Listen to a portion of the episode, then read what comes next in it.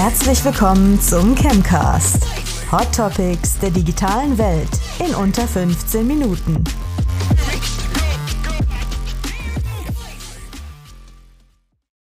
Liebe Zuhörerinnen, liebe Zuhörer, willkommen beim Chemcast. Ich bin euer Chemcaster Max Antwerpes und darf euch heute wieder hier begrüßen in unserem Streaming-Studio mit Sean Early neben mir.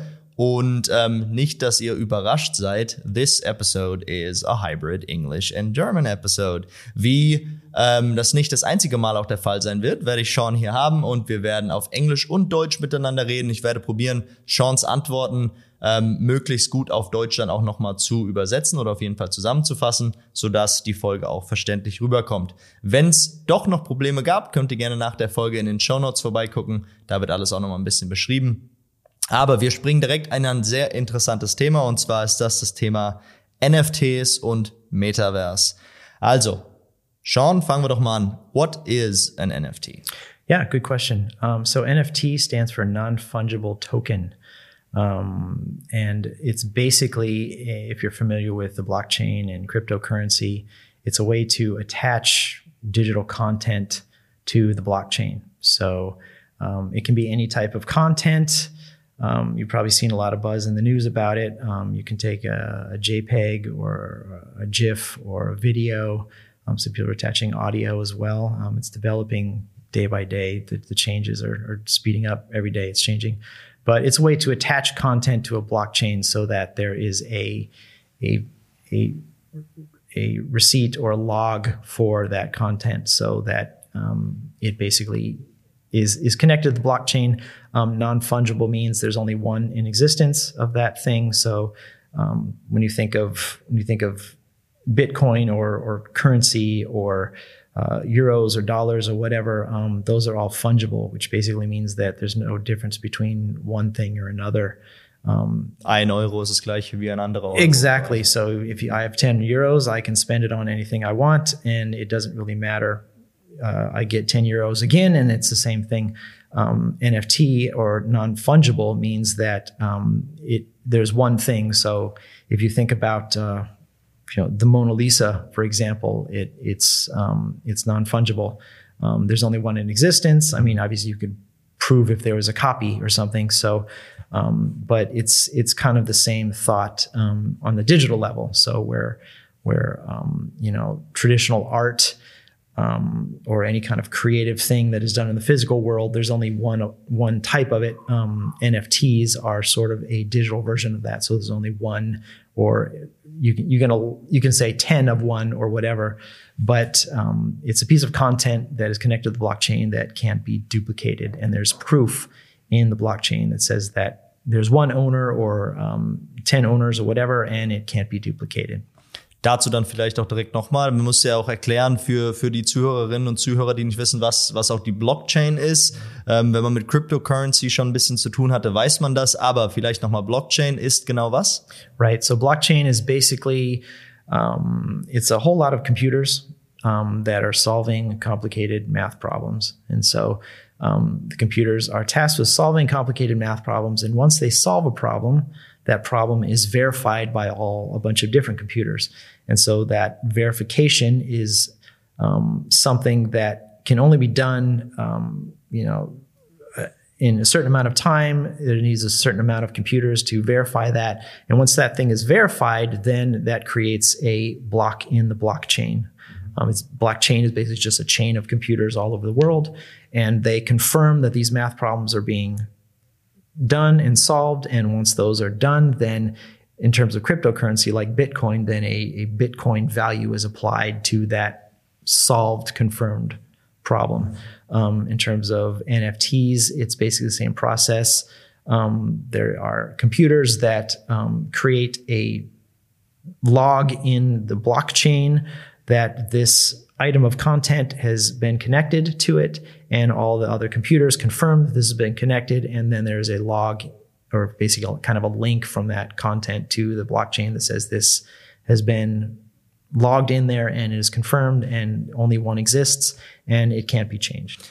Also sieht man auf der Blockchain quasi, wem das, das NFT gerade gehört. Man kann aber auch sehen, wem es davor gehört hat und wem es davor. Das heißt, man es ist nicht äh, nicht äh, fälschbar. Man kann also auf der Blockchain quasi die ganzen Besitzer vom ersten bis zum jetzigen Besitzer sehen.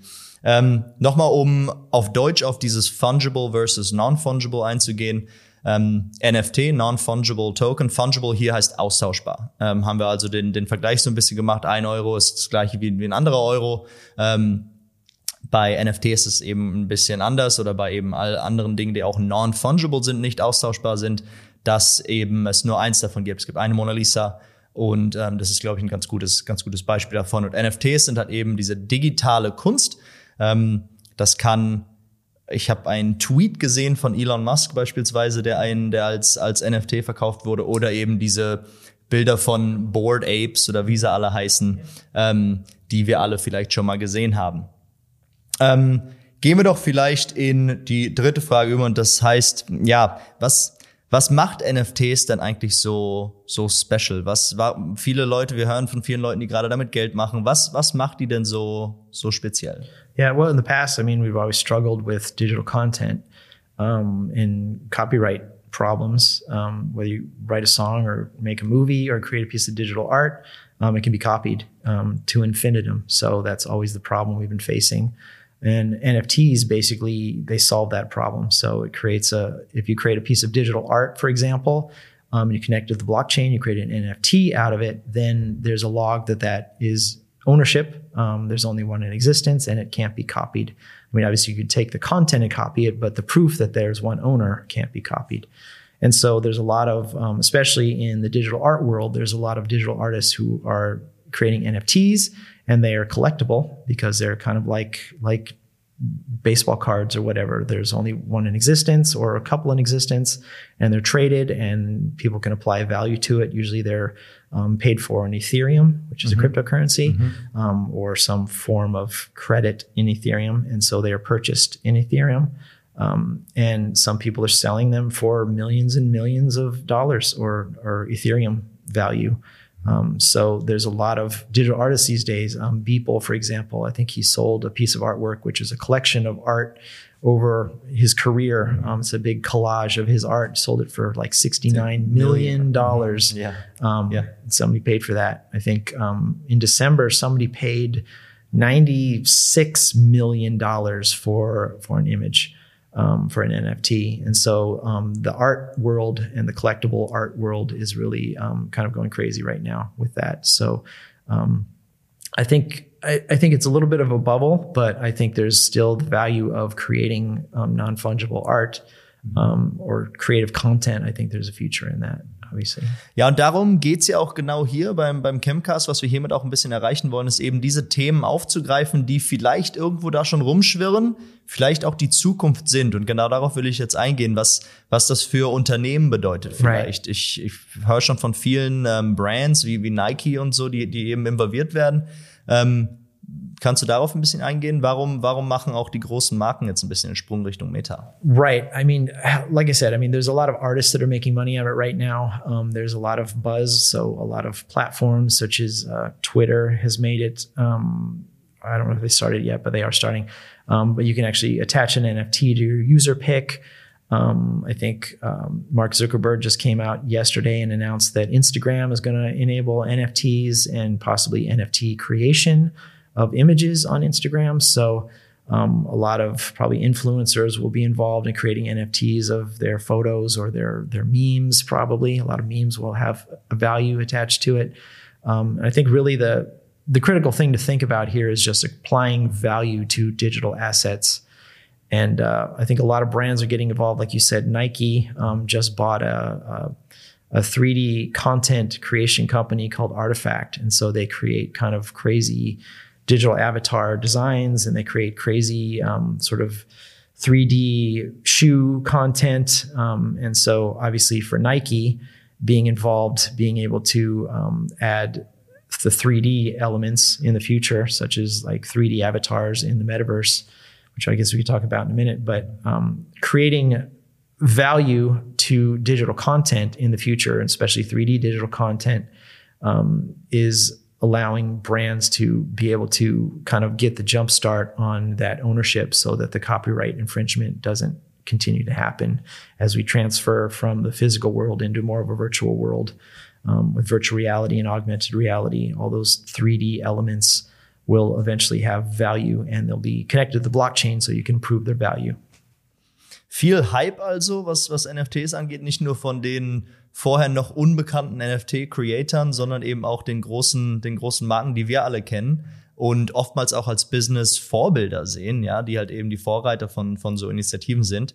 Ähm, und damit will ich eben auch den, den Sprung machen ins, ins, ins Metaverse. Wie NFTs haben wir jetzt kurz besprochen, was die sind, wer alles so involviert ist. Wie spielen die mit dem Metaverse? Right.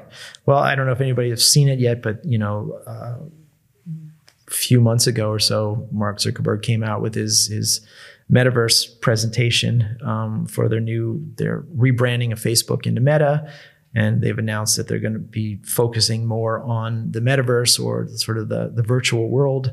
So they'll be taking, you know, social media transfer into the virtual world a lot more. You know, there's a lot more virtual reality glasses, a lot more augmented reality um, you can do it on your phone. You can do it on a normal pair of glasses in the future. Um, so the augmented space and the virtual space, the, the mixed reality world, um, will start becoming a lot more prominent for digital content consumption.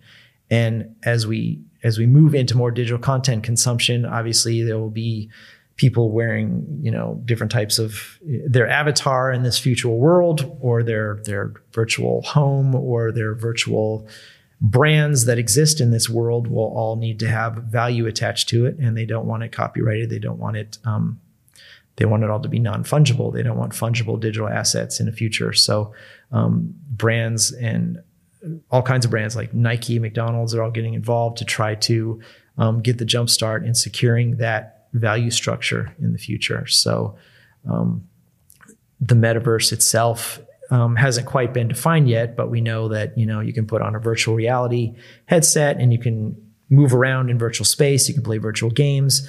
Um, you can put an augmented reality um, through your phone or a set of glasses on to augment things in the, the, the virtual space. So I could be looking at you right now through my augmented glasses, and you could look like some kind of crazy comic book character. Um, your avatar will be dressed a certain way, and your shoes, obviously, um, they're Vans. So your Vans will have to be um, connected to an NFT to have right. value. Right. And if they're collectible Vans, then they'll be more collectible NFT value or whatever. But um, everything will have to be trackable in the blockchain to confirm that value, and that's kind of where, especially brands and uh, you know people who create content in this future world are trying to position. Sehr interessant. Also diesen Sprung Richtung Meta nicht nur im persönlichen Leben, sondern eben auch für, für Businesses. Und dann muss es natürlich auch gewisse Zahlungssysteme und Werte geben im Metaverse. Ähm, jetzt wollen wir aber vielleicht mal, um unseren Zuhörerinnen und Zuhörern vielleicht äh, noch ein bisschen was zu bieten hier in Richtung Business Opportunities. Right. Was muss, muss denn jetzt unser Zuhörer, unsere Zuhörerin jetzt für die Businessplanung für die nächsten ein, zwei Jahre NFTs ja. und, und das Metaverse mit, mit reinnehmen? Oder right. ist es immer noch so weit weg, dass right. man es auf dem Schirm haben muss vielleicht, aber right. nicht wirklich einbinden muss? Right. Well, it's, it's a little difficult to say because it's, it's a bubble right now and there's a lot happening every day. It changes every day.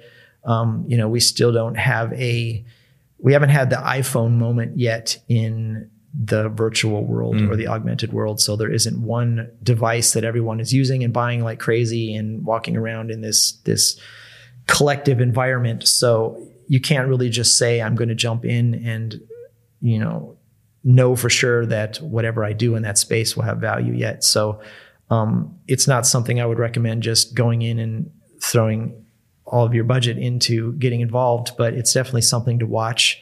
Um, it's definitely something to experiment in.